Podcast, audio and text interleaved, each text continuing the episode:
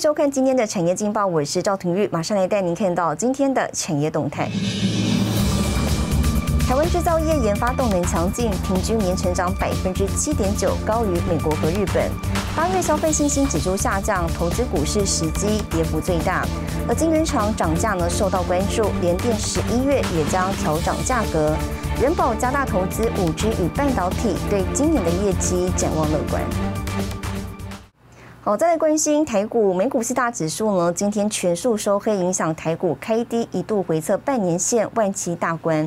不过呢，在电子金融相继点火之下呢，带动一波急拉，指数强涨超过一百五十点，最高冲至一万七千两百二十一点，与贵买指数呢是双双重登月线。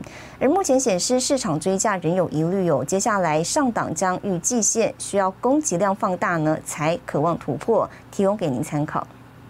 接下来请看今天的财经一百秒。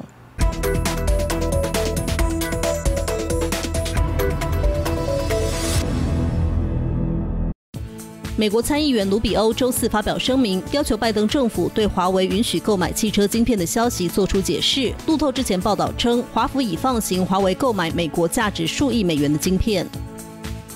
华尔街日报引述知情人士说法报道，全球晶片代工龙头台积电拟涨价高达百分之二十，除非委由台积电代工的业者肯自行吸收，否则消费者恐面临电子产品售价跟涨的局面。另外，有平面媒体报道，先前传出将在第四季涨价的联电，近日也通知客户将在十一月起调涨代工价格，平均涨幅约一成。目前台积电和联电都未正式证实涨价消息。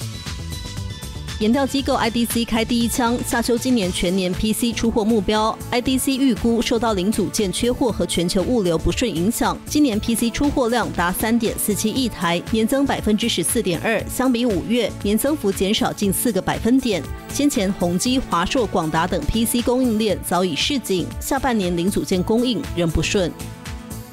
南韩媒体 Business Korea 报道，三星高层在网络技术论坛中表示，三星能够抢在主要竞争者台积电之前，宣布 GAA 技术商业化。GAA 是三纳米制成的关键。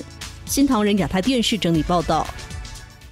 好，大厂人保举行股东会，看好今年业绩将持续成长。未来对五 G、半导体和医疗与车用电子呢是加大投资力度。至于缺料问题是否影响第三季笔电出货，人保表示，目前积极备料，评估影响在控制范围。五 G 的到来也会让我们呢增加很多很多的商机，汽车电子以及呢我们在医疗方面的投入。我想这些呢都会获取呢，我们在未来几年里面，有拥有一个很好的一个成长的幅度跟空间。人保举行股东会，董事长许胜雄报告中表示，除了笔电外，也增加伺服器、人工智慧等非笔电项目。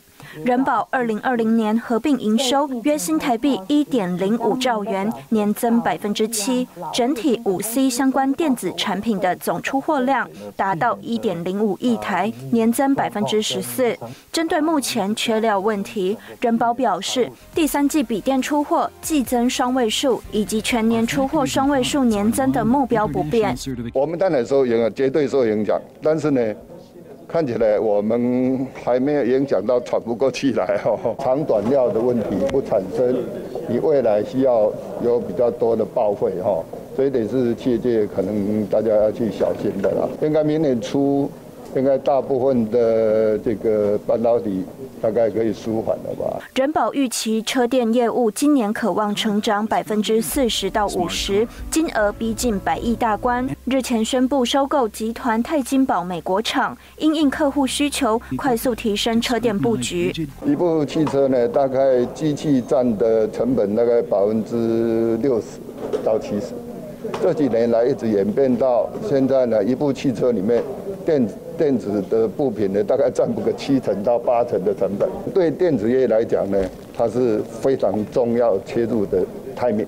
人保总经理翁宗斌指出，尽管欧美等市场仍受到疫情影响，但预期人保今年业绩有望较去年成长。未来对五 G、半导体、智慧医疗、车电领域投资会加大力道。新唐人亚太电视池千里张元婷，台湾台北采访报道。好，带您看到今天的国际重要财经报纸讯息。彭博社，恒大汽车财报净亏损再度引发爆量下杀，股价从四月高点以来蒸发近八百亿美元。金融时报，美国投资人风险意识升高，逐渐降低资金杠杆，那么是从疫情爆发后首见。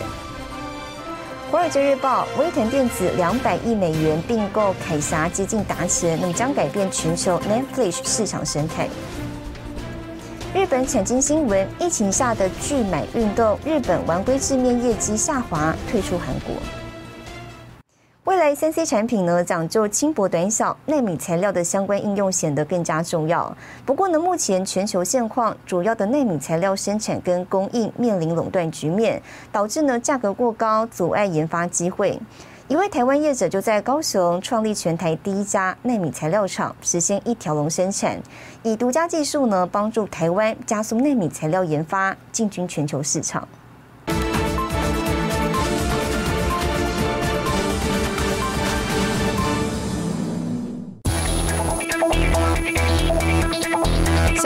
设备占地不到三平方公尺，正在进行高速率的金属纳米化生产。记者带您直击全台第一家纳米材料的生产线，像是记者身旁的这一台设备，九十分钟大约可以生产三十公升的纳米水溶液。分散液里面只有两种成分，一个就是纯水，一个就是纳米。所谓分散就是你这些纳米的颗粒，它悬浮在这个水里面或者是各种容器里面，它不会。互相团聚在一起，它不会沉淀下去。业者强调，纳米一旦团聚，就会失去许多应用功能。事实上，一纳米等于十亿分之一公尺，要将极微小的纳米能够量产又能控制品质，对研发者来说可是一大挑战。我们最小的粒径可以量产到两个纳米尺寸以上，这个量产几乎是极其困难的事情。但量产出来，即使能量产。